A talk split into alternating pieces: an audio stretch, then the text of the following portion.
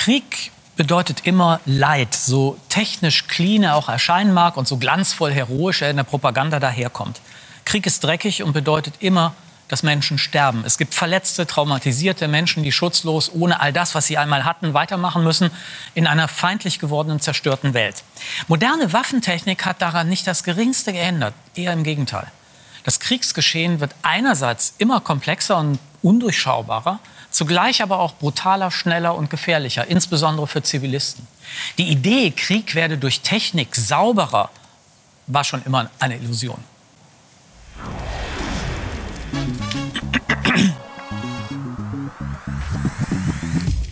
Schönen guten Abend bei Skobel zum Thema Aufrüsten für den Frieden, meine Damen und Herren. Klingt paradox, oder? Aufrüsten für den Frieden. Die Frage ist, ob der Slogan deshalb bereits falsch ist. Meine Generation und viele von Ihnen wahrscheinlich sind mit Frieden schaffen ohne Waffen groß geworden und dafür auf die Straße gegangen. Seit Februar ist jedoch klar, dass auch hierzulande aufgerüstet werden wird, zumal wir, also Deutschland, ohnehin der viertgrößte Waffenlieferant weltweit ist. Die legalen und illegalen Waffengeschäfte boomen und sie vernetzen sich immer enger mit ziviler Forschung, mit Hightech und Wissenschaft, insbesondere KI und Informatik. Bedroht das den Frieden oder nutzt es ihm im Gegenteil? Ein Krieg verändert die Welt. Russlands Einmarsch in die Ukraine sorgt für eine 180-Grad-Wende in der deutschen Sicherheitspolitik. Wir erleben eine Zeitenwende. Die Welt danach ist nicht mehr dieselbe wie die Welt davor. Im Kern geht es um die Frage, ob Macht das Recht brechen darf oder ob wir die Kraft aufbringen, Kriegstreibern wie Putin Grenzen zu setzen. Waffenlieferungen für die Ukraine. 100 Milliarden für die Bundeswehr. Selbst eingeschworene Pazifisten stellen sich hinter den neuen militärischen Kurs. Es muss mit unseren Partnern dafür gesorgt werden, dass die Waffen der Ukraine ankommen, die gebraucht werden, auch schwere Waffen. Während die Grünen plötzlich Waffenlieferungen fordern, vergreift sich die AfD an einem Slogan der linken Friedensbewegung der 80er Jahre.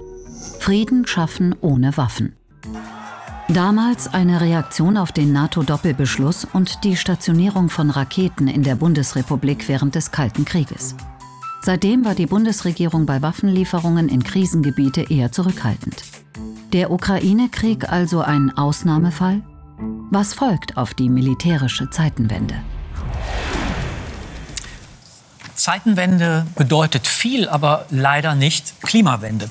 Und die versprochene Militärwende Vielleicht ist das eine Verharmlosung und es geht im Grunde genommen um einen Zeitenbruch, einen Bruch ziviler und politischer, vor allem auch militärischer Art. Darüber möchte ich jetzt mit meinen Gästen sprechen und freue mich sehr auf Ulrike Franke, die Sie vielleicht gerade in der Dokumentation gesehen haben und die uns aus London zugeschaltet ist. Sie arbeitet als Senior Policy Fellow beim European Council on Foreign Relations in London. Zu ihren Schwerpunkten gehören die deutsche und europäische Sicherheits- und Verteidigungspolitik, insbesondere mit Blick auf den Einfluss neuer Technologien wie Drohnen und künstliche künstliche Intelligenz auf die Kriegsführung. Tobias Bunde ist Spezialist für internationale Beziehungen und ist Director of Research and Policy der Münchner Sicherheitskonferenz, zu deren Vorstand er gehört und forscht außerdem an der Heritage School of Governance in Berlin zu Fragen der Außen- und Sicherheitspolitik westlicher Demokratien. Und ich begrüße Michael Lauster. Er ist gleich dreifach mit unserem Thema verbunden, als ausgebildeter Offizier der Luftwaffe, als Professor für Technologieanalyse und Vorausschau auf dem Gebiet der Sicherheitsforschung an der RWTH Aachen und als Leiter des Fraunhofer Instituts für naturwissenschaftliche Technik, Trendanalyse INT in Euskirchen. Herzlich willkommen zusammen. Vielen Dank. Ich würde gerne beginnen mit diesem Begriff der, der Zeitenwende ähm, oder auch des, des Zeitenbruchs. Ähm, was bedeutet das militärisch? Ich frage deshalb, weil wir im Moment ja ähm, wieder Richtung Energieknappheit und so weiter gehen und das Militärische äh, scheinbar jedenfalls ein bisschen in den Hintergrund getreten ist. Wie sehen Sie diesen Begriff? Also ich glaube, der Begriff ist sehr gut, weil er etwas Fundamentales beschreibt. Also ein Gefühl, das bei vielen Menschen in Deutschland insbesondere besonders stark ist, dass hier eine Phase zu Ende geht. In einer Phase, in der sich Deutschland insbesondere, glaube ich, sehr gut eingerichtet hatte. Man hat an viele Dinge äh, geglaubt nach dem Ende des Kalten Krieges. Also, dass Russland ein Partner werden würde für die Europäische Union, für den Westen. Dass Kriege im Wesentlichen in Europa nicht mehr stattfinden, zumindest nicht Kriege dieser Art, zwischenstaatliche Kriege. Trotz Jugoslawienkrieg, ne? das vergisst das, man ja Das leicht. war ein bisschen was anderes anderes, glaube ich. Das war kein Krieg, an dem eine Großmacht beteiligt war, in dem wirklich große Panzerarmeen einen anderen Staat überfallen mhm. haben, mit dem Ziel auch, Teile eines anderen Staates zu annektieren. Ich will andere Kriege gar nicht mhm. kleinreden, aber das ist, glaube ich, die neue Dimension, die wir sehen. Und damit ähm, geht viel einher. Und für die Deutschen war es, glaube ich, so, dass wir gut drei Jahrzehnte in einer Welt uns sehr wohl gefühlt haben und an gewisse Dinge geglaubt haben, die jetzt aber alle in Frage stehen. Und da ist die militärische Zeitenwende nur ein Element davon. Mhm. Ich glaube, es ist ein bisschen größer. Und leider ist es so, dass wir, dass wir sehen, dass wir sehr viel über diese 100 Milliarden jetzt reden, aber ich glaube, es geht ein bisschen grundsätzlicher, wie wir auch in der Debatte sehen, wie wir mit China umgehen, wie wir mit Russland umgehen, wie wir uns darauf einstellen, dass die USA vielleicht in Zukunft eine andere Rolle spielen werden. Frau Franke hat, glaube ich, gerade den Kopf geschüttelt, wenn ich es richtig gesehen habe. Wie sehen Sie das?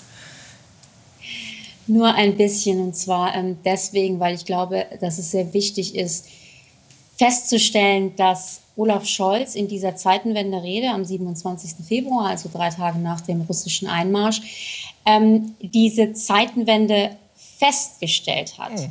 Aber er hat sie nicht angekündigt. Er hat nicht gesagt, wir treiben eine Zeitenwende voran. Und das finde ich relativ wichtig, weil das für mich schon auch ein bisschen zeigt, wie diese Regierung und auch gerade der Kanzler da herangegangen sind. Da ist eine gewisse Passivität, dass man quasi sagt, die Zeiten haben sich geändert und alles, was, was Tobias Brunne gesagt hat, ist natürlich absolut richtig. Wir müssen das äh, neu denken. Aber mir hat da eigentlich fast ein bisschen gefehlt, dieser Impetus zu sagen, und deswegen machen wir jetzt alles anders und denken neu um. Natürlich waren in dieser Rede und auch seitdem ähm, Elemente drin, wo es ums Umdenken geht, die 100 Milliarden für die Bundeswehr, Änderungen in der Energiepolitik. Aber ich bin trotzdem immer so ein bisschen vorsichtig zu sagen, es ist eigentlich nicht so, dass die Regierung gesagt hat, jetzt ist die Zeitenwende, die wir vorantreiben, sondern sie haben eigentlich nur festgestellt, dass sich die Zeit geändert hat. Und das ist natürlich genau. relativ offensichtlich. Wenn, wenn ich kurz darf, genau das ist ja der Punkt. Also ich glaube, in der Debatte wird immer so getan, dass Olaf Scholz eine Zeitenwende angekündigt habe und die Politik der Bundesregierung die Zeitenwende sei. Wenn man die Reden des Kanzlers liest, hat er das wirklich nie gesagt. Ja. Das machen andere Leute draus. Und ich glaube, der Kanzler hat insofern recht, dass er gesagt hat, es ist eine vollkommen neue Situation. Darauf müssen wir Antworten geben. Man kann das jetzt dann Zeitenwende nennen, wie das manche gemacht haben. Ich finde den Begriff der Wendezeiten eigentlich besser als Antwort darauf. Also was wir hier eigentlich brauchen ist, uns zu fragen, was bedeutet diese Zeitenwende für uns, wie Rike Franke gerade gesagt hat, und was müssen wir in diesen Bereichen machen, um darauf Antworten zu finden. Wie sehen Sie das? Ist das eher tatsächlich die Wende? Ich persönlich habe Probleme mit dem Begriff an der, an der Stelle. Oder ist das ein Bruch übrigens auch wirklich, was Militär angeht? Ich würde schon sagen, dass es ein Bruch ist, denn bislang nach dem Ende des Kalten Krieges haben wir uns ja mit der Friedensdividende eher darauf versteift, sagen wir, unsere Bundeswehr zunächst mal abzurüsten, deutlich zu verkleinern und wir haben das, was man früher mal Landesverteidigung und Bündnisverteidigung genannt hat, eigentlich eher aus dem Auge verloren. Und das hat jetzt plötzlich wieder große Bedeutung bekommen, denn wir haben Krieg in Europa. Etwas, was auch in militärischen Kreisen eher als unwahrscheinlich betrachtet worden ist. Sie müssen mir trotzdem mal helfen. Also, es gab nach wie vor, auch im Kalten Krieg, auch nach der Wende, und jetzt meine ich die, die, die Wende äh, 89, ähm, es gab nach der Wende immer noch die Atomwaffen. Ja. Es gab eine terroristische Bedrohung. Ähm, es gab den, die, die Verpflichtung, eigentlich zwei Prozent des Haushalts für Verteidigung auszugeben. All das ist ja scheinbar überhaupt nicht berücksichtigt worden und spielte keine Rolle mehr. Warum eigentlich? Sicherheit auf der einen Seite und Risikoperzeption auf der anderen Seite der Medaille. Sind Dinge, die nicht in absoluten Maßstäben zu messen sind. Das sind eher Gefühle. Und wir haben uns in einer Welt eingerichtet, die für uns sehr sicher war. Wir haben uns sicher gefühlt. Viele Freunde außen drum herum, ähm, Konfrontationsgrenzen sehr weit weg von unserem Territorium. Und damit war es für uns eigentlich klar und auch machbar, dass man Sicherheitsvorkehrungen runtergefahren hat. Das und finde damit ich, natürlich auch Geld gespart das finde ich super erstaunlich. Wenn ich mir für einen Moment mal äh, also die amerikanische Brille Homeland Security äh, aufsetze, würde ich sagen, jeder, der mir versucht zu erzählen, das, was wir machen, sei ein psychologischer Faktor, der spinnt doch. Äh, weil das, was wir haben, war eine reale ähm, Be Bedrohung, ähm, äh, also terroristische Bedrohung in Ja. dem Fall. Äh, dann haben wir Konflikte überall auf der Welt, im, im Nahen Osten, ähm, Irak, Iran, Afghanistan, später Syrien. Äh, also das sind ja keine äh, gefühlten Konflikte. Das ist korrekt. Aber der Syrien-Konflikt hat uns nicht direkt betroffen. Es sind keine Bomben auf unser Territorium gefallen. Es ist hier in Europa kein Schuss gefallen. Naja, aber er hat äh, mit der Migrationswelle zu tun. Ja, aber klar. Frau Franke, was, was sagen Sie dazu? Ähm, also warum haben, wir, warum haben wir das alles so abgestellt? Ich denke, wir haben uns tatsächlich in Sicherheit gewiegt. Auf der einen Seite ist es natürlich richtig, dass wir seit 89 tatsächlich zwei, drei Jahrzehnte von sehr starker geopolitischer Ruhe hatten. Und äh, da ist in der Tat, was jetzt große geopolitische Auseinandersetzungen angegangen ist in der Welt, ähm, nicht so viel passiert. Und wir haben uns, insbesondere in Deutschland, haben wir sehr geglaubt an diese Idee des, des Endes der Geschichte, nach dem Motto, die ganzen ideologischen Konfrontationen sind ausge, ge, ähm, äh, gestritten. Ähm, es, es gibt diese Konfrontation nicht mehr. Und ich glaube, wir haben uns da in Sicherheit bewogen, auch im Übrigen, weil die USA uns unsere Sicherheit garantiert haben. Und deswegen, letzter Satz, braucht es meines Erachtens auch durchaus einen Bruch. Also ich glaube, das war von vornherein ein Fehler. Die Geschichte hört nie auf, aber es war in der Tat ruhiger. Jetzt ist es ganz klar, dass es überhaupt nicht mehr ruhig ist. Und meines Erachtens braucht es auch wirklich diesen Bruch, dass wir wieder Sicherheit und Verteidigung neu denken, dass wir uns gerade auch in Deutschland wieder bewusst machen, wofür hat man eigentlich Streitkräfte? Das hat auch was mit Abschreckung zu tun, das hat was mit Verteidigung von ähm, Verbündeten zu tun und dass wir uns das alles wieder klar machen. Ich, ich, also ich gehöre nicht zu den Leuten, die jetzt hinterher sagen, äh, wir haben alles besser, wir haben alles besser äh, gewusst. Das ist wirklich Quatsch. Ich meine, im Nachhinein weiß man's. Aber es hat ja damals, Herr Bunde, genug Leute gegeben, auch auf der Sicherheitskonferenz. Und äh, also man scheut sich ja Trump zu zitieren, ja, aber in dem Fall hat er es ja nun, nun nicht nur er mehrfach gesagt. Leute, ihr habt Verpflichtungen, ihr kommt den Verpflichtungen nicht nach. Es gab die Idee, ein europäisches Heer aufzubauen, das ist nicht passiert. Also ich glaube, diese, diese Debatten werden ja seit Jahren geführt und deswegen ist natürlich diese, diese Zeitenwende, die festgestellt wurde vom Bundeskanzler, ein bisschen künstlich und natürlich auch ein rhetorischer Kniff, um zu sagen, jetzt müssen wir alles anders machen und Dinge, die er eigentlich längst hätte machen müssen, beziehungsweise die Vorgängerregierung. Ich glaube, in den Kreisen, in denen wir uns, also jetzt gerade Frau Franke und ich uns irgendwie bewegen, hat man darüber seit Jahren gesprochen. Richtig. Das lag alles auf dem Tisch und nicht nur bei uns in Deutschland, in, in, in der Community, sondern auch bei den Alliierten. Ich habe einmal mit, mit dem ehemaligen estnischen Staatspräsidenten Thomas Ilves über die Ja. Zeitenwende gesprochen. Und mich interessierte, gibt es eigentlich in anderen Ländern auch die Wahrnehmung, das ist eine Zeitenwende? Und wie heißt das eigentlich auf Estnisch? Seine Antwort war, kann ich leider nicht wiedergeben, weil ich kein Estnisch spreche, aber übersetzt war es, haben wir euch immer gesagt. Das war, das war sein Begriff. Aber das zeigt so ein bisschen, dass, dass wir natürlich hier in Deutschland eine ganz besonders, und da hat der Rosser genau recht, das ist halt, es ist nicht objektiv, sondern es ist auch eine Wahrnehmungsfrage. Verstehe ich, aber was hat man Ihnen denn gesagt? Also ich meine, ähm, es muss ja Argumente gegeben haben, warum man es nicht macht, obwohl man ja vertragliche Verpflichtungen hatte. Also was waren denn die Argumente? Frau Franke vielleicht, wissen Sie es? Ähm, meines Erachtens war das Argument tatsächlich, dass man geglaubt hat, ähm, gewisse Dinge überwunden zu haben. Also es gab wirklich in, in Deutschland diese, diesen ideologischen Glaube, dass sich die Welt ja eigentlich positiv weiterentwickelt hat und dass äh, Konflikte eben nicht mehr, vielleicht nicht mehr primär, nicht mehr ähm, militärisch ausgetragen werden, sondern in den Vereinten Nationen gelöst werden durch internationales Recht, also was. Und das hat einfach die militärische Komponente nach hinten gedrückt. Ähm, plus, wir haben auch wirklich, glaube ich, einfach vergessen, wofür Streitkräfte da sind. Wir haben vergessen, wie geopolitische Macht auch funktioniert, weil wir einfach der Meinung waren, das ist nicht mehr so ein Thema. Es geht jetzt um wirtschaftliche Macht, es geht um internationale Kooperation, aber so diese, diese harte militärische Macht, Geopolitik, das spielt nicht mehr so eine Rolle. Und da, da- das meines Erachtens ist, ist, was da passiert ist. Plus es gab auch einfach in der Bevölkerung, ehrlich gesagt, ähm, so eine Entwicklung, die Militär und Sicherheit immer mehr in die Schmuddelecke gestellt hat. Also ich erinnere mich noch genau, wie ich mal in einer Bar in Berlin saß und wurde gefragt, was machst du denn gerade in Berlin? Und ich habe gesagt, ich bin, ähm, ich, ich bin auf einer Konferenz zu Sicherheitspolitik und die Reaktion war wirklich Sicherheitspolitik. Ach, und ich meine, ich hatte nicht mal gesagt, irgendwie Krieg, Krieg Militär, Peng, Bum, sondern wirklich nur Sicherheitspolitik. Und da gab es so die Abwehrreaktion. Und das mhm. erlebt man halt viel mhm. auch generell. Und ähm, da im Übrigen tut sich, glaube ich, gerade auch äh, etwas mit der Zeitenwende. Wie war das denn mit der Bundeswehr? Also ich meine, da muss man ja Argumente logischerweise vorgebracht mhm. haben. Ja, was Frau Franke sagte, wir haben schlicht und ergreifend vergessen, dass man eine Streitmacht auch zur Landesverteidigung braucht. Und tatsächlich so in den letzten vergangenen 20, 30 Jahren war Landesverteidigung auch gar nicht so das Ziel.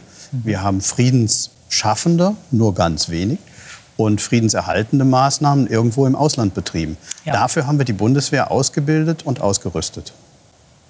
Und da reichten dann auch 250, 200, 180.000 Soldaten. Wir haben das ganz langsam alles wieder runtergefahren. Und jetzt stehen wir plötzlich vor der Situation, dass wir uns gewärtigen müssen, dass möglicherweise der Krieg wieder auf unser Territorium getragen wird. Und jetzt müssen wir zusehen, dass wir diese Fähigkeiten zur Landesverteidigung, die wir während des Kalten Krieges hatten, und das Ganze im Bündnis auch noch, mhm. wieder aufbauen. Macht es das eigentlich leichter, dass man jetzt wirklich kooperativ, ich sage jetzt mal mit Frankreich, Spanien, Italien, äh, arbeiten kann oder macht es das eher schwerer? Ja, teils, teils. Also natürlich lehnen wir uns sehr stark an die Amerikaner an. Aber man muss auch sehen, dass sowohl Franzosen als auch Amerikaner als auch äh, die Briten eigene Interessen haben, die sie natürlich auch verfolgen. Mhm. Und wir tun uns teilweise schwer, unsere Interessen zu artikulieren. Ist das auch Ihr Eindruck? Ja, die, die über die Frage, ob wir unsere Artik ähm, Interessen, ich glaube schon, in, in, vielen Bereichen tun wir das. Und gibt natürlich jetzt große Fragen. Also eine Frage ist, lehnen wir uns eher an die Amerikaner an? Mhm. Kaufen wir amerikanische Waffen? Das ist ja ein großer Streitpunkt, gerade in den Debatten mit Frankreich. Investieren wir eher in deutsch-französische ähm, Systeme? Wie funktioniert das mit den Franzosen langfristig? Das sind große Fragen, weil die natürlich auch die nächsten Jahrzehnte bestimmen werden. Aber Dinge, mit denen wir uns auch jetzt auseinandersetzen mhm. müssen. Ich glaube auch, wieder hier ist es leider so, dass früher viele Dinge irgendwie zusammengingen. Wir konnten sowohl mit den USA als auch mit Frankreich Dinge tun. Und jetzt wird der Entscheidungsdruck größer. Und da wird sicherlich in den nächsten Jahren werden einige harte Entscheidungen auch für uns zu treffen sein. Frau Franke, ich glaube, Sie wollten noch was sagen gerade. Ich wollte noch ähm, einen Punkt äh, weiterführen von Herrn Lauster. Und zwar haben wir jetzt mehrfach gesagt, wir müssen uns wieder daran erinnern, wofür Streitkräfte eigentlich da sind. Wir sollten es vielleicht mal ähm, wirklich konkret aussprechen. Und zwar, ich glaube, das Problem ist, es gibt, ich würde mal sagen, grob vier Gründe, warum eine liberale Demokratie wie Deutschland Streitkräfte ähm, haben sollte. Abschreckung, Verteidigung des eigenen Landes und der Verbündeten, ähm, der Möglichkeit tatsächlich zu intervenieren, in welchem Kontext auch immer. Und schließlich militärische Macht bedeutet auch geopolitische Macht. Und meines Erachtens haben wir aus diesen vier Gründen eigentlich alle vergessen in Deutschland, bis auf das Intervenieren-Element.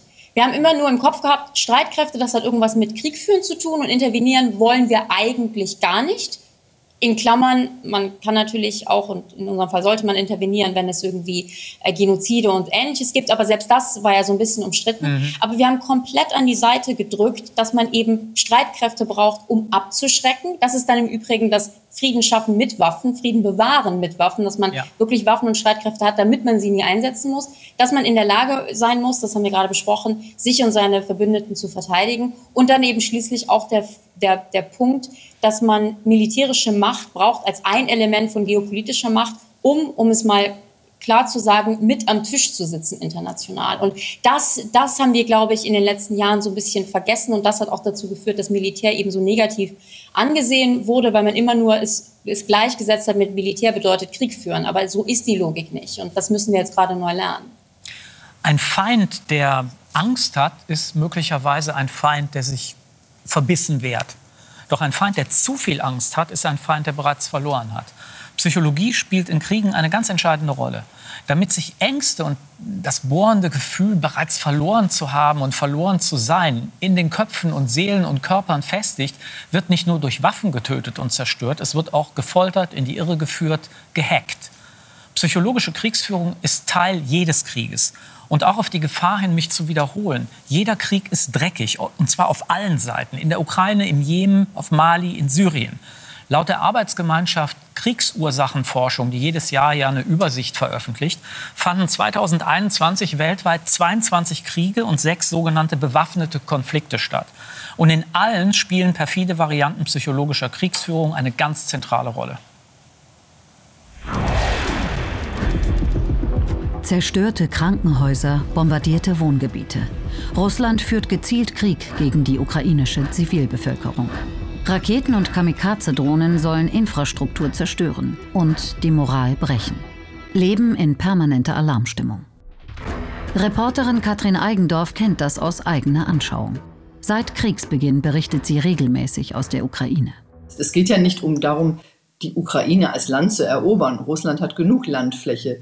Es geht darum zu verhindern, dass das, was wir in der Ukraine erleben, eine Westorientierung, ja der Maidan, Annahme von europäischen Werten und Prinzipien, dass das möglicherweise auf das eigene System überschwappen könnte. Härte, Einschüchterung, Unsicherheit. Als besonders brutal gilt die Gruppe Wagner, ein privates Sicherheits- und Militärunternehmen, das im Auftrag der russischen Regierung foltert und mordet. Eingesetzt werden die Söldnertruppen überall dort, wo die russische Armee zu scheitern droht, wie gerade wieder im Osten der Ukraine. Doch auch Gräueltaten der regulären russischen Armee in Butscha, Isium und vielen weiteren Orten sorgten bereits weltweit für Entsetzen. Das ist keine Armee, die so funktioniert, wie wir, ähm, sagen wir mal, das von der Bundeswehr jetzt ge gewohnt sind, ja, sondern es ist eine Armee, in der der einzelne Soldat auch der Willkür seiner Vorgesetzten ausgesetzt ist. Deswegen erleben wir auch so eine geringere Moral in der russischen Armee. Und man muss sich das jetzt so vorstellen, die besetzen Städte, Dörfer und dort werden diese Soldaten im Prinzip auf die Zivilbevölkerung losgelassen, ohne dass es irgendeine Disziplin gäbe. Also es, das ist wirklich teilweise das Verhalten von marodierenden Banden, was wir da erlebt haben. Putin zeichnet die am schlimmsten marodierenden Einheiten sogar mit Orden aus. Psychologische Kriegsführung an der Heimatfront. Russische Propaganda macht aus dem Angriffskrieg einen Verteidigungskrieg gegen den Westen.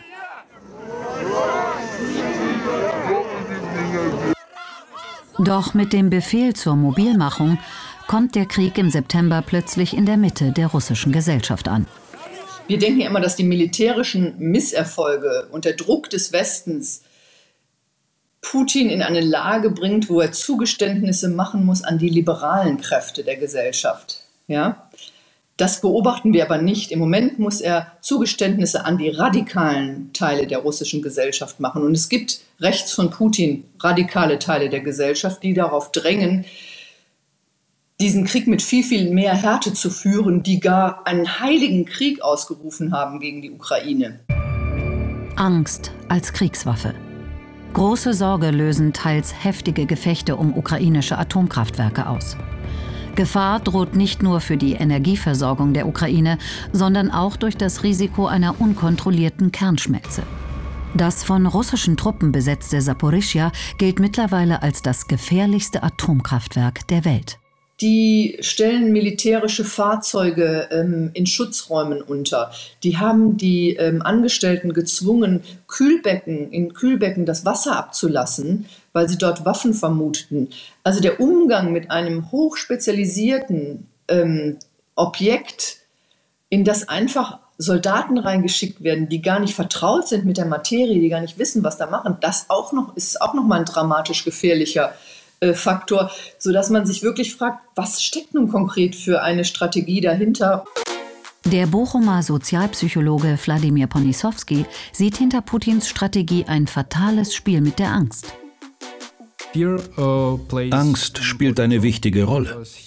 Putin will den Eindruck vermitteln, dass er keinerlei Verluste scheut, solange man ihm keine Zugeständnisse macht. Es ist ihm egal, dass er sich verhält wie ein Verrückter mit einem Messer, der dich aufschlitzt, wenn du ihm nicht gibst, was er will. Nur das ist eine Haltung, die er vorgibt. Er möchte keine nuklearen Waffen verwenden, aber er will dieses Bild von sich als völlig verrückte Person inszenieren, die keine Grenzen kennt und ausschließlich mit Zugeständnissen zu besänftigen ist. Putins effektivste Drohung ist die Atombombe. Immer wieder verkündet er, bereit zu sein, sie einzusetzen. Wie also sollten wir damit umgehen? Das ist das, was die Ukrainer mir auch immer wieder mitgeben, dass wir im Westen viel klarer ähm, Haltung zeigen müssen. Ja, ich glaube, das ist etwas, was wir uns von den Ukrainern auch abschauen können. Also wie, uns hat die Angst, glaube ich, viel, viel mehr erwischt und gelähmt. Und die Sorge, ähm, ja, dass das, was wir sagen wir, an Bequemlichkeiten, an Wohlstand, äh, an Freiheit und Demokratie haben, in Gefahr gerät, ähm, das macht uns viel mehr Angst als allen anderen. Ich würde das gerne, bevor wir über die Atomwaffen ähm, sprechen, noch mal aufnehmen, was Katrin Eigendorf eben gesagt hat. Also das, was wir an Wohlstand, an Bequemlichkeit, an Freiheit und Demokratie ja haben und möglicherweise verlieren, macht uns mehr Angst als alles andere. Also Inflation und Ener Energieversorgung. Die Überlebensängste in der Ukraine sind ganz anders. Frau Franke, wie sehen Sie das? Stimmt, die, stimmt das, das was, was Frau Eigendorf sagt? Wir haben eigentlich keine Haltung? Ja, ich befürchte, das ist äh, nicht ganz falsch. Also ich bin auch immer wieder erstaunt, wie wir auch heute noch in Deutschland so eine Diskussion haben, die fast ausblendet, dass wir tatsächlich einen Krieg auf dem europäischen Kontinent haben, der uns auch was angeht. Also wir reden über Energiepreise und anderes so, als seien das so ähm, ja un, unangenehme Dinge, die irgendwie vom Himmel fallen. Und, und ich finde, wir machen oft die Verbindung nicht wirklich, dass es sich hier um den Krieg handelt und dass es sich ja auch um den Krieg handelt, in dem auch unsere Interessen und zum gewissen Grade unsere Sicherheit verteidigt wird und dass uns das auch eben etwas kostet. Das ist nicht schön. Das, ich würde mir das auch sehr anders wünschen, aber wir, wir ähm, können nicht denken, dass sich das alles irgendwie weit weg abspielt. So weit ist es im Übrigen auch nicht. Ähm, und uns dann irgendwie ja nicht auch eben Probleme schafft. Insofern ist die deutsche Diskussion da teilweise ein bisschen seltsam und bei gewissen Themen, eben Thema Nuklearwaffe, ist es in der Tat so, dass in Deutschland da besondere Ängste da sind. Ähm, wie gerechtfertigt die sind, ist natürlich immer schwierig einzuschätzen, ob der Tatsache, dass wir nicht mhm. genau wissen oder nicht wissen, was Putin denkt und will. Aber es ist ganz klar, dass wir uns da über gewisse Dinge mehr Sorgen machen als die, die wirklich ganz direkt betroffen sind in der Ukraine oder eben auch in Osteuropa. Herr Bunde, Sie hatten ja gerade Kontakt wieder zu ähm, Ukrainern. Was befürchten die? Was denken die? Ja, ich kann das nur vollkommen unterstreichen, ähm, was schon gesagt wurde. Ich glaube, es ist tatsächlich so, dass man bei uns muss ein bisschen differenzieren, weil man sieht ja Umfragen in Deutschland, wo ein Großteil der Bevölkerung auch bereit ist, viele Dinge zu akzeptieren, um die Ukraine mhm. weiter zu unterstützen. Also das Richtig, ist auch das darf da. man nicht vergessen. Ja. Wir haben viele genau. merkwürdige offene Briefe, wo man so das Gefühl hat, die Leute fühlen sich irgendwie persönlich beleidigt, dass die Ukrainer kämpfen und sich wehren, ähm, was natürlich auch einen schlechten Eindruck macht. Aber das ist tatsächlich eine. Ich hatte gerade diese Woche ähm, zwei Ukrainer zu Gast bei uns im Büro die sind mit dem Auto aus Kiew ähm, gekommen und sind direkt auch nach Berlin gekommen, weil sie auch der Meinung sind, wir müssen in Deutschland auch dafür werben. Und die machen sich Sorgen, dass wir, dass wir nicht stehen. Und dass wir am Ende, wenn irgendwas passiert, was uns irgendwie unangenehm ist, dass wir dann doch, ähm, und da sind wir gerade in dieser Atomdebatte wieder drin, ja. dass wir dann doch die Ersten sind, die einknicken. Und deswegen muss man ja ganz klar sagen, Putin führt Krieg gegen die Ukraine aber er sendet Signale an uns und ja. er will uns beeinflussen im Westen, in Deutschland. Und es ist ganz wichtig, das zu verstehen und dann entsprechend auch darauf zu reagieren. Das müssen wir lernen als Gesellschaft, als Politik und da wird ähm, sicherlich in den nächsten Wochen einiges mhm. auf uns zukommen. Herr Lausser, ich bin kein Verschwörungstheoretiker, aber diese, diese Option liegt ja wirklich auf dem Tisch, dass irgendwo sind wir mal vorsichtig und sagen, in einem einigermaßen entlegenen Gebiet die schmutzige Bombe, also eine, eine, eine herkömmliche Bombe mit radioaktivem Material verseucht, gezündet wird. Dann wird mit ziemlicher Sicherheit eine Zeit lang, bis, man das untersucht hat, von wo das radioaktive Material stammt, das wird ja dauern, das heißt, wir werden eine ganze Zeit lang erleben, wo die Russen sagen werden, es waren die Ukrainer selber und die Ukrainer logischerweise sagen, es waren die Russen. Wir haben keine Chance, das für den Moment zu erklären. Wenn das die Situation ist, was passiert Ihrer Meinung, und davon haben wir ja jetzt gerade gesprochen, was passiert Ihrer Meinung nach dann? Die Frage ist natürlich, was Putin beabsichtigt damit. Das wissen wir nicht. Ne? Das wissen wir nicht. Es ist eigentlich von vornherein klar, dass kein Land eine schmutzige Bombe auf dem eigenen Gebiet zünden würde. Deswegen ist es eigentlich sehr offensichtlich, dass die Ukrainer das nicht tun werden. Die verseuchen nicht die Gebiete, die sie dann nachher wieder erobern wollen und schon gar nicht das, was ihnen gerade noch gehört. Das heißt, wenn, wird es nur einen geben, der das macht. Und dann gibt es eigentlich zwei Möglichkeiten. Entweder er sagt, jetzt will ich verhandeln, oder er sagt, die haben eine schmutzige Bombe eingesetzt und jetzt reagiere ich nuklear. Um dann mit einem, sagen wir mal, begrenzten Sprengsatz militärisch sich Vorteile mhm. zu verschaffen. Angenommen, die Bombe explodiert. Ja. Und drei Stunden später ruft Herr Putin in Paris und in Berlin und von mir aus in ein paar anderen Städten äh, an und sagt, ich will jetzt verhandeln, weil ich war das nicht. Ich will, es ist so bedrohlich jetzt, ich will jetzt verhandeln. Was passiert dann? Was machen wir dann? Ich rede jetzt von Deutschland. Was macht mhm. Deutschland dann? Das ist eine gute Frage, das weiß ich auch nicht. Aber ich, ich halte es für relativ unwahrscheinlich, dass man dann verhandeln wird. Denn das, was bisher gelaufen ist in puncto schmutzige Bombe, ist eigentlich sehr offensichtlich. Das ist ein, ein sehr ähm, ja, abgekartetes Spiel, so wie es aussieht. Und auch wenn Herr Scheugu seine Verteidigungsministerkollegen anruft und versucht, da gute Stimmung für Russland zu machen, glaube ich nicht, dass das Erfolg haben wird. Ähm, Herr Bunde, Sie haben ja wahrscheinlich mit den Ukrainern auch über diese Situation gesprochen. Was sagen die? Das war eine Sorge, die Sie haben, dass Sie sagen, sobald eine kleine Atombombe in der Tat ist, das, ich glaube, war bislang relativ zuversichtlich, dass es eher nicht dazu kommt. Bin mittlerweile auch vorsichtiger geworden und höre aus, auch aus der Ukraine und von vielen Experten ja zumindest die, die Sorge, dass es sein könnte, sollte die ukrainische Armee ähm, Kherson im, im, Süden der Ukraine befreien, dass dann möglicherweise eine kleine äh, Nuklearwaffe von Russland äh, eingesetzt in würde. Kherson. Ja, oder in der Nähe, also mhm. möglicherweise eben ähm, um, um einige Teile der ukrainischen Armee äh, zu treffen.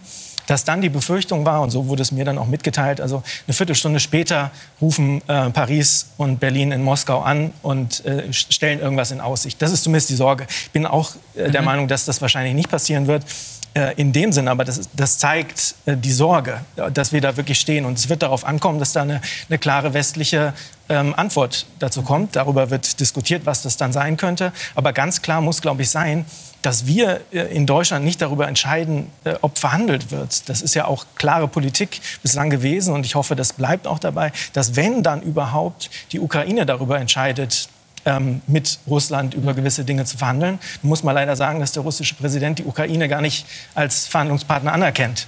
Ähm, das sind also tatsächlich schwierige äh, Fragen für alle.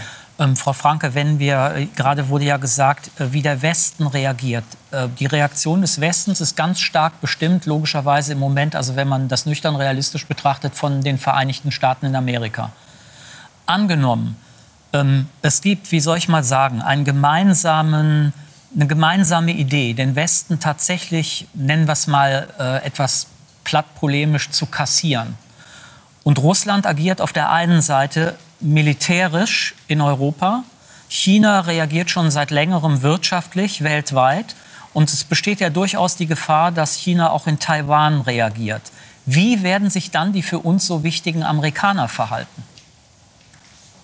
Angenommen, es kommt zum Konflikt. Äh, ja? Äh, da waren jetzt viele äh, Hypothesen drin. Ähm, das stimmt. Ja, also äh, erstmal ganz kurz, sollte tatsächlich Putin anrufen und sagen, ich will verhandeln, ähm, da lohnt es sich sicher mit ihm zu sprechen, weil, um das nur nochmal sehr klar zu machen, Putin ist derjenige, der morgen diesen Krieg beenden kann.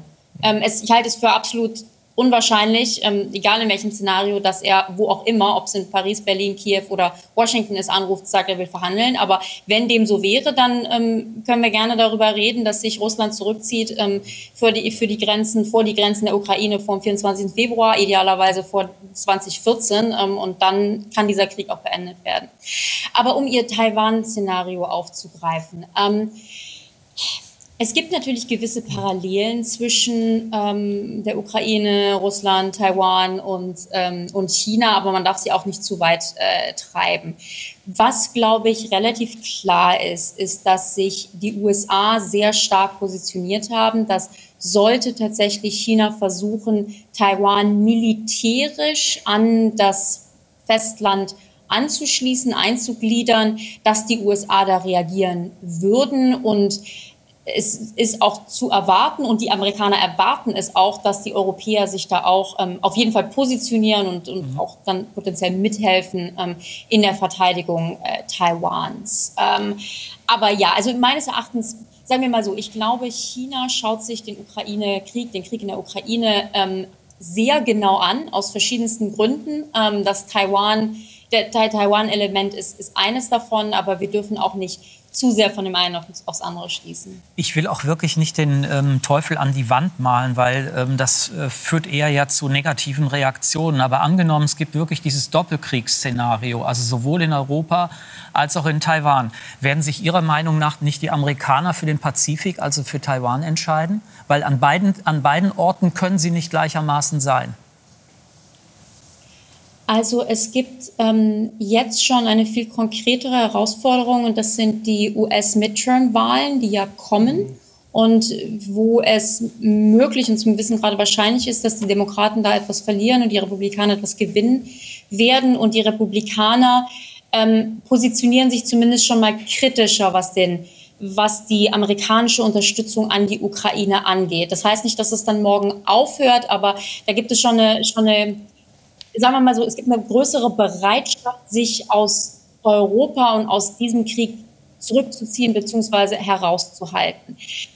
Ich denke aber trotzdem, auch wenn es eine Doppelfront, und wir sind hier wirklich in, in absoluten Hypothesen, wenn es irgendwie eine Doppelfront geben sollte mit China und Taiwan, ähm, für die USA, die USA hilft ja aktuell der Ukraine nicht einfach nur so, im Englischen würde man sagen, out of the goodness of their heart, also weil sie irgendwie so nett sind, sondern weil es auch eben die internationalen Interessen, die Sicherheitsinteressen der USA tangiert. Die USA wollen genau wie wir nicht, dass Russland in der Lage ist, einfach ein Land ja, einzunehmen, Grenzen zu verschieben und so weiter. Und diese Logik ändert sich auch in einem Taiwan-Szenario nicht. Ähm, die Amerikaner haben zum Glück unglaublich viele und starke militärische Fähigkeiten. Ähm, daher würde ich denken und hoffen, dass auch mit, diesem, mit dieser Taiwan-Front ähm, jetzt die USA nicht plötzlich ihre Unterstützung der Ukraine aufgeben. Aber was ganz klar ist, und das ist im Übrigen auch klar überhaupt für die Zukunft, in diesem Szenario würde noch mehr oder würde mehr auf den europäischen Schultern lasten. Die Europäer müssten sich mehr noch um die, um die europäische Sicherheit kümmern und darum kümmern, Russland ähm, ja, Paroli zu bieten, dass da, da geht die Reise meines Erachtens sowieso hin in der Zukunft, auch wenn man jetzt gar nicht mal das Kriegsszenario an die Wand malt. Aber das ist sicherlich äh, auch, auch ein wichtiger Faktor, den Europa im Kopf behalten muss. Herr Bunde, ich muss Sie unbedingt noch was fragen. Also wir haben ja die Situation, die letztlich desaströse Situation in Afghanistan erlebt. Äh, es gibt den Irakkrieg, es gibt den, den Krieg in Syrien, immer verbunden mit Kriegsverbrechen immer, immer verbunden mit, ähm, ja, also Kriegs Kriegsverbrechen. Ja. Ähm, gleichzeitig haben wir Russland im Sicherheitsrat sitzen, also eine Nation, die eine andere Nation angegriffen hat, ist aber, ist aber im Sicherheitsrat. Welche psychologische Wirkung geht von Afghanistan, Syrien und Co. eigentlich aus auf diese Situation jetzt in der Ukraine? Sie meinen diese Kriegsverbrechen? Diese, was, genau, das, genau. Naja, also ich habe vielleicht noch mal einen Schritt zurück, weil Sie auch in der Anmoderation ähm, gesagt haben, dass jeder Krieg schmutzig ist. Ja. Ich glaube, das ist äh, total richtig. Dieser Krieg ist das aber auch vergessen manchmal. Dieser Krieg ist aber auch besonders schmutzig und das muss man schon auch noch mal sagen. Also ich glaube, dass sich westliche Armeen prinzipiell anders verhalten haben. Auch die begehen Kriegsverbrechen oder haben Kriegsverbrechen begangen. Es wird üblicherweise aufgeklärt und es gibt ein System, das mhm. dafür da ist, das, das zu beheben. Auch dass es in Russland Ausbildung. nicht gibt. Und das in Russland muss man tatsächlich sagen, hier sind Kriegsverbrechen also Teil systematischer Teil der Kriegführung. Wobei, wir Russen machen ja gar nichts, weil es sind ja die ja. Söldner. Ja, das sind die Söldner, aber genau das ist ja auch ein Kriegsverbrechen, dass eben Söldner eingesetzt werden, die eben keine normalen Kombattanten sind. Ähm, es werden Elektrizitätswerke ähm, bombardiert, ähm, die zivile Infrastruktur äh, wird bombardiert. Das sind alles keine legitimen militärischen Ziele. Und natürlich wirft das die Frage auf, wie kann man mit dieser Ungerechtigkeit umgehen?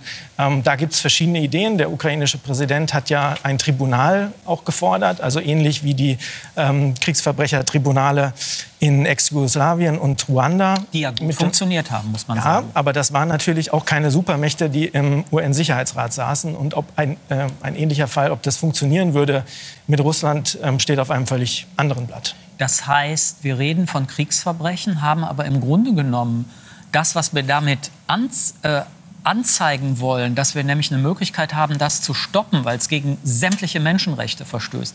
Diese Möglichkeit haben wir gar nicht in der Hand ohne selber einzugreifen? Nein. Und da, da, das ausgeschlossen ist, aus guten Gründen, nicht. Aber umso wichtiger wird es sein, und das ist der Punkt, dass, dass Russland diesen Krieg verliert und dass eine Erläuterung auch in der russischen Gesellschaft, eine, eine, eine Auseinandersetzung damit in gewisser Weise eine Stunde Null dort auch stattfindet, ähm, das wird eine Weile dauern, bis wir an diesem Punkt sind, um, wo wir wieder mit Russland normal zusammenarbeiten können. Das, glaube ich, ist nicht irgendwie übermorgen der Fall.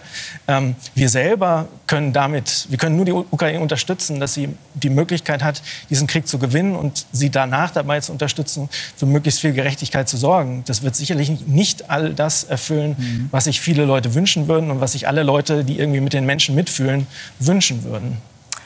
Als wir vor ein paar Jahren schon mal in einer Sendung über Krieg gesprochen haben, drehte sich damals, das war in Zeiten des Terrorismus, das meiste um asymmetrische Kriege. Also kleine Kampfgruppen oder terroristische Zellen zeigen sich in der Lage, gegen große Armeen erfolgreich Widerstand zu leisten, wie zum Beispiel in Afghanistan.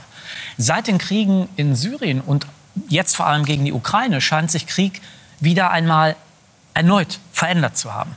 Zwar gaben sich die Eroberer der Krim 2014 terroristisch und erweckten am Anfang den Anschein asymmetrischer Guerilla-Kriegsführung. War auch nicht zu erkennen, von welcher Seite. Aber das war schnell vorbei. Heutige Kriege sind hybride Kriege. Also klassischer Militäreinsatz wird verbunden mit Hightech, vor allem aber auch mit wirtschaftlichem Druck, Zerstörung von Infrastruktur durch Computerangriffe, Propaganda, Fake News oder eben in Kampagnen in sozialen Netzwerken. Ziel ist die Destabilisierung und schließlich Zerstörung einer anderen Gesellschaft. Und das Fatale ist, dass ausnahmslos jede Gesellschaft solche Angriffspunkte bietet und daher zögert, sich vom ersten Moment an direkt zu wehren oder sich wie im Fall der Ukraine dann zu solidarisieren. Und zwar mit dem Argument, sonst ja noch viel Schlimmeres zu provozieren. Februar 2014. Wladimir Putin schickt russische Soldaten auf die Krim. Sie tragen keine Hoheitsabzeichen, eine Verschleierungstaktik. So kann Putin die ukrainische Halbinsel einnehmen, ohne Russland als Angreifer erscheinen zu lassen. Typisch für die sogenannte hybride Kriegsführung ist die Kombination aus klassischen und verdeckten Militäreinsätzen sowie politischem und wirtschaftlichem Druck. Mithilfe von Cyberattacken werden Propaganda- und Desinformationskampagnen losgetreten. Sie manipulieren gezielt, um Wahlen zu beeinflussen und Stimmungen anzuheizen. Denn neben dem direkten Kampfgeschehen geht es auch um die Destabilisierung von Demokratien. Offene Gesellschaften sind für diese Form des Angriffs besonders anfällig. Dabei greifen Hacker auch gezielt wichtige Infrastruktur an, wie die Energieversorgung oder die Telekommunikation. Ein solcher Angriff findet am 24. Februar 2022 statt. Fast zeitgleich mit dem Einmarsch in die Ukraine attackieren russische Hacker die Modems des Satellitennetzwerks KA-SAT. Eine hybride Kriegstaktik, denn KA-SAT versorgt das ukrainische Militär mit Internet, ist also ein entscheidender Faktor im beginnenden Krieg. Die Auswirkungen dieses Hacks sind bis nach Westeuropa spürbar. In Deutschland etwa ist der Windkraftanlagenhersteller Enercon betroffen. 5800 seiner Anlagen sind teilweise wochenlang online nicht mehr erreichbar. Wirtschaftlicher Druck, der von der EU oder den USA in Form von Sanktionen ausgeübt wird, sorgt nicht nur in Moskau für geschlossene Geschäfte.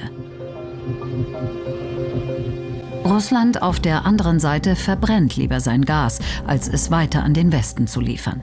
Und Europa leidet unter explodierenden Preisen und drohender Wirtschaftskrise. Eine Strategie, um rechtspopulistischen Parteien mehr Zulauf zu verschaffen. Auch das kann zu einer Spaltung der Gesellschaft führen. Gleichzeitig werden durch den Krieg die Ernten vernichtet. Die Kornkammer Ukraine kann nicht exportieren. Eine globale Hungerkatastrophe droht. Schon jetzt kommen mehr Flüchtlinge als in den vergangenen Jahren nach Europa und verschaffen den Rechtspopulisten weiteren Auftrieb. Hybride Kriegsführung ist nicht neu, trotzdem waren wir offensichtlich nicht vorbereitet. Viele Länder wie Deutschland oder die Schweiz haben sich von russischem Gas abhängig gemacht und sind jetzt besonders anfällig für den Energiekrieg mit Russland. Aber mit der Aufrüstung für den Frieden hat die Regierung zunächst große Probleme. Bis heute ist unklar, wie die versprochenen 100 Milliarden für die Bundeswehr verwendet werden. Es ist eine radikale Kehrtwende in der bisherigen Sicherheits- und Außenpolitik.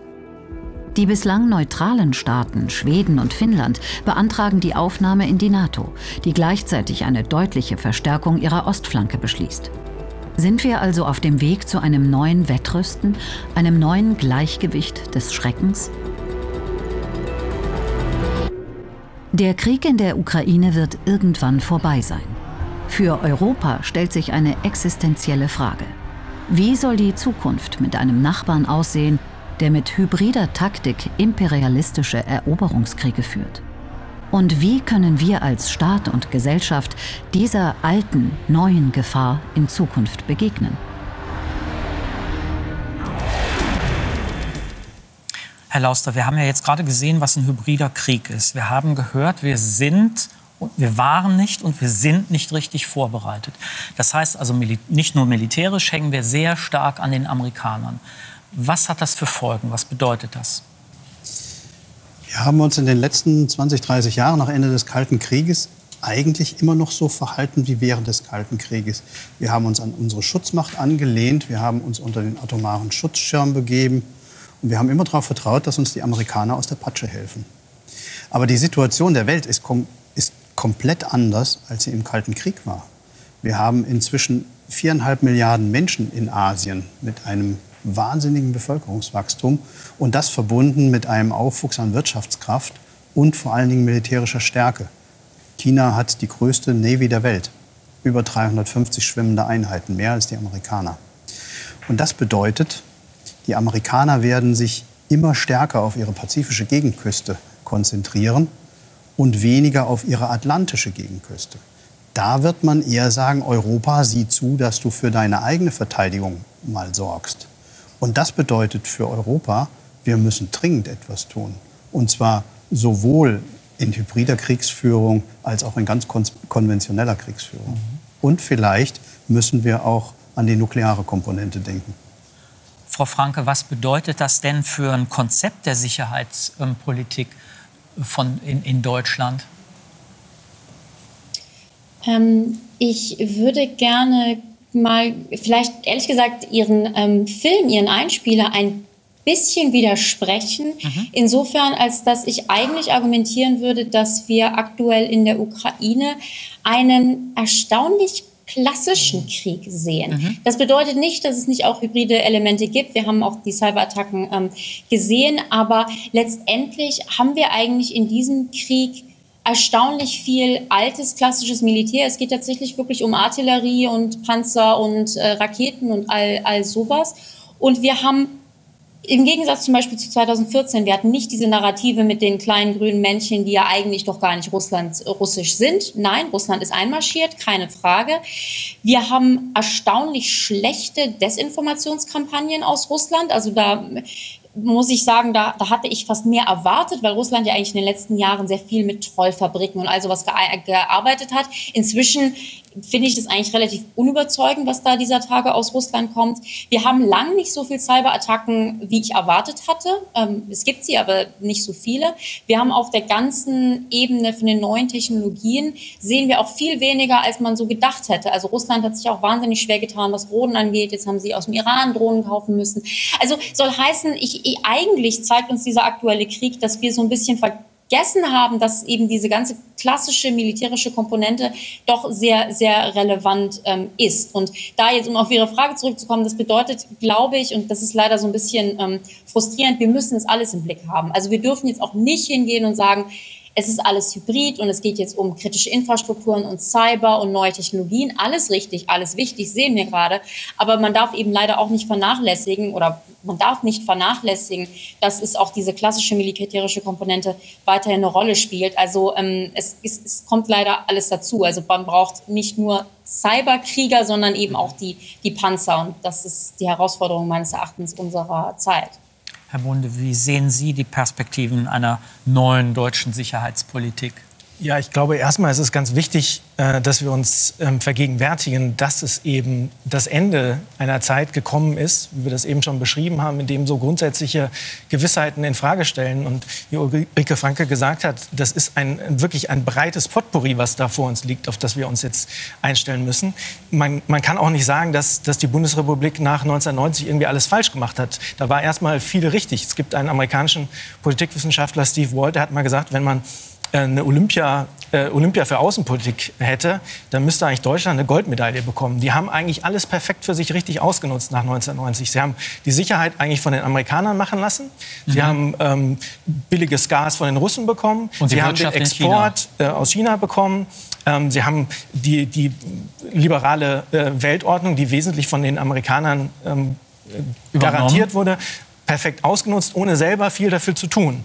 Und ich glaube, da merkt man jetzt, es ist alles so ein bisschen vorbei. Und viele der alten Glaubenssätze, Sicherheit kann es nur mit Russland geben, steht in Gefahr. Äh, Amerika bleibt eine europäische Macht, steht unter Trump oder einem Nachfolger möglicherweise wieder in Gefahr. Aber auch, auch Dinge wie äh, Wandel durch Handel, also die Einbindung in Globalisierung ist eher friedensfördernd. Auch da sehen wir jetzt, das kam ja im Film schon äh, vor, dass Interdependenz, also Vernetzung, nicht unbedingt äh, friedensfördernd sein muss, mhm. sondern auch Verwundbarkeiten hat. Das ist im Übrigen so, dass das ja nicht nur China und Russland ausnutzen, sondern dass das natürlich der Westen genauso macht. Also die Europäer haben ja auch den Krieg zum Teil in, insofern nicht, dass sie einen Krieg führen, aber sie haben äh, Maßnahmen ergriffen, indem sie ihre Stärken in diesem interdependenten System nutzen, bei SWIFT, äh, beim Zahlungssystem, bei den Sanktionen und so weiter. Aber jeder versucht in dieser neuen Welt, in, in dem es tatsächlich wieder einen echten Wettbewerb zwischen den Großmächten gibt, ähm, diese ähm, Punkte zu nutzen, die,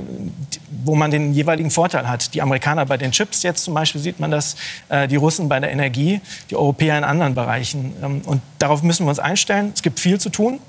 Aber ich glaube, das Wichtige ist, dass wir es erstmal zur Kenntnis nehmen und tatsächlich dann auch als echte Zeitenwende begreifen und nicht so tun, dass es jetzt reicht, wir geben mal 100 Milliarden für die Bundeswehr auf, aus und dann ist eigentlich wieder alles gut. Wir machen so weiter wie vorher. Frau Franke um es in einem Satz zu sagen, und ich stimme allem, was, was Tobias Brunner gerade gesagt hat, absolut zu. Wir müssen einfach alles, was wir tun, geopolitischer denken. Und das ist unangenehm. Es war ehrlich gesagt sehr schön die letzten Jahre und Jahrzehnte, ähm, wo wir viele Dinge einfach so ein bisschen wegschieben konnten und nicht darüber nachdenken müssen. Und heute ist es tatsächlich so, dass wir eben nicht nur ja, Militär geopolitisch denken müssen, auch sicherheitspolitisch, sondern eben auch all die Interdependenzen, die angesprochen äh, wurden. Und das ist anstrengend und das wird viele politische Diskussionen herausfordern. Das wird auch ähm, ja, eine Rolle spielen, was unsere Wohl unser Wohlstand angeht. Ähm, das ist die Welt, in die wir jetzt kommen. Ähm, Herr Lauster, äh, ich will das gar nicht jetzt äh, vertiefen, was das bedeutet, zum Beispiel klimapolitisch, weil einer der größten äh, Klima, wie soll man sagen, Versaubeutler weltweit ist das Militär. Allein das US-Militär rangiert auf dem 24. Platz, wenn es ein Land wäre. Und das ist nur das amerikanische Militär. Aber das, was wir jetzt gerade diskutiert haben, was bedeutet das für das bisherige Schmuddelkind Bundeswehr? Wie stellt die sich da auf?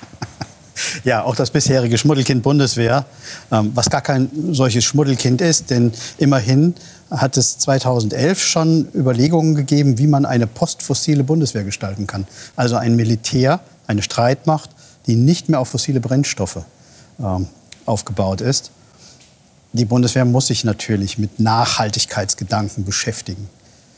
Wir werden in einer Welt leben, wo fossile Brennstoffe möglicherweise sogar geächtet werden, wo man das einfach nicht mehr zulassen wird, dass solche Geräte überhaupt produziert und in Umlauf gebracht werden. Und ja, ähm, Militärtechnik stützt sich inzwischen sehr, sehr stark auf zivile Technik ab. Dieser alte Spruch von Heraklit, dass der, Vater der, äh, dass der Krieg, der Vater aller Dinge sei, das stimmt so nicht mehr. Es ist vielmehr so, dass die zivile Forschung der eigentliche Treiber der Technologie ist und Militär sich sehr, sehr gut überlegt, was kann ich davon nehmen und an welchen Stellen muss ich noch spezifisch militärisch forschen? Was ja also zum Beispiel im Bereich der Informatik ein Riesenproblem ist, weil viele scheuen ja davor zurück, also Drittmittel anzunehmen, ja. mit dieser bösen Militärforschung zu tun haben. Und alles, was sich entwickelt, zum Beispiel im Bereich KI, ist ja Dual Use. Also ich kann es immer auch militärisch nutzen. Es, es gibt keinerlei Technologie, die nicht Dual Use ist. Mhm. Also einen Hammer können Sie nehmen, um einen Nagel in die Wand zu hauen oder ihren Nachbarn zu erschlagen. Es kommt auf denjenigen an, der den Hammer in der Hand hat.